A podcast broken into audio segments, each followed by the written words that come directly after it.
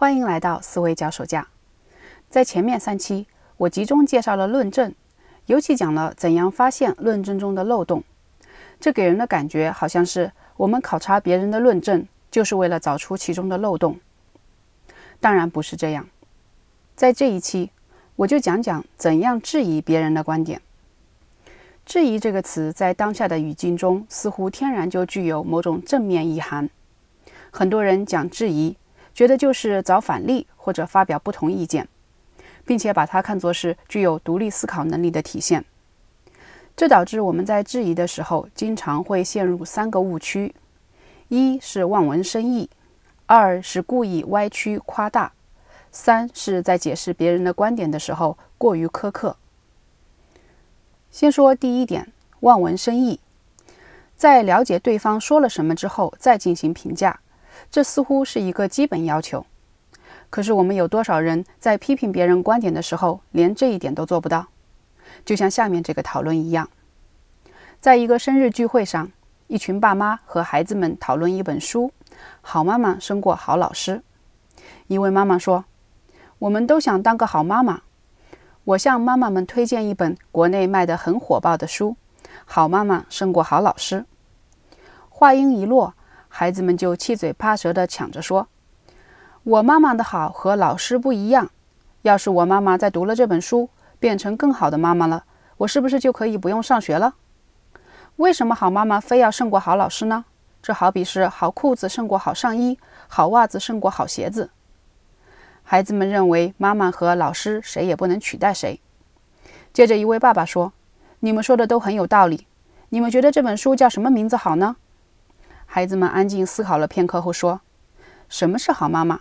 好妈妈就是好老师，好妈妈就是好家教，等等，起了近十个名字。”这位爸爸高兴地说：“要是作者能听到你们的建议，他一定会思考的。”你认为上面的讨论中，孩子们对这本书的书名的质疑有道理吗？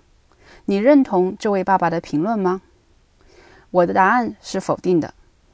虽然这篇文章的作者试图用这个例子来赞扬孩子们具备独立思考能力，但是在我看来，这个例子里面体现出来的思维方式其实是与独立思考能力背道而驰的。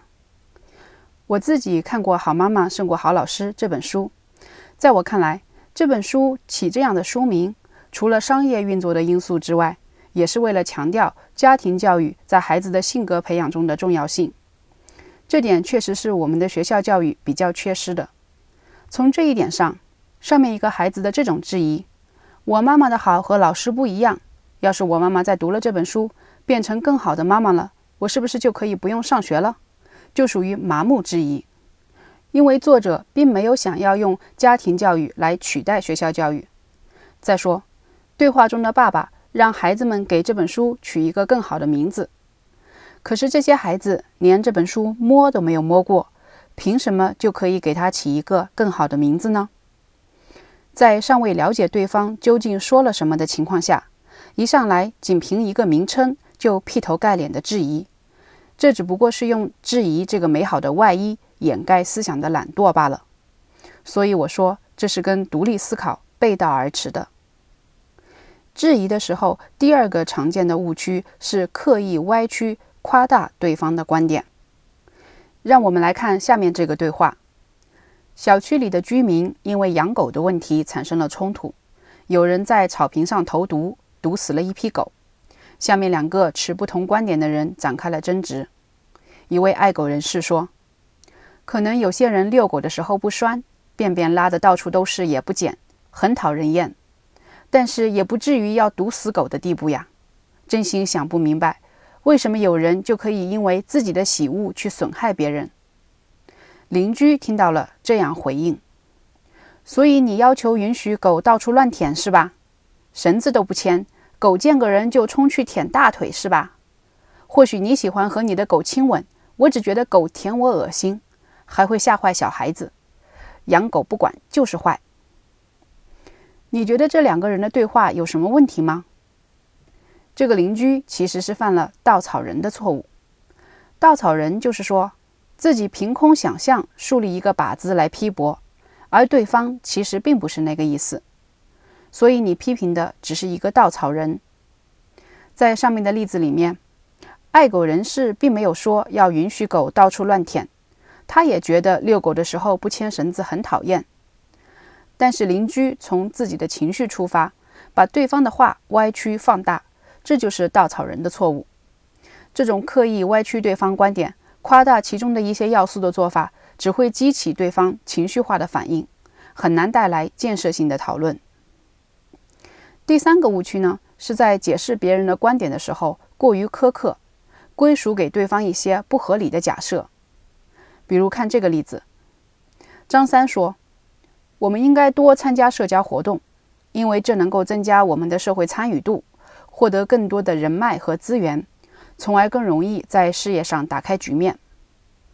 李四分析张三的话，认为张三的推论里面隐含假定了这个观点：只有人脉和资源帮忙打开的事业局面，才算打开局面。你觉得李四对张三观点的分析有道理吗？我认为没有道理。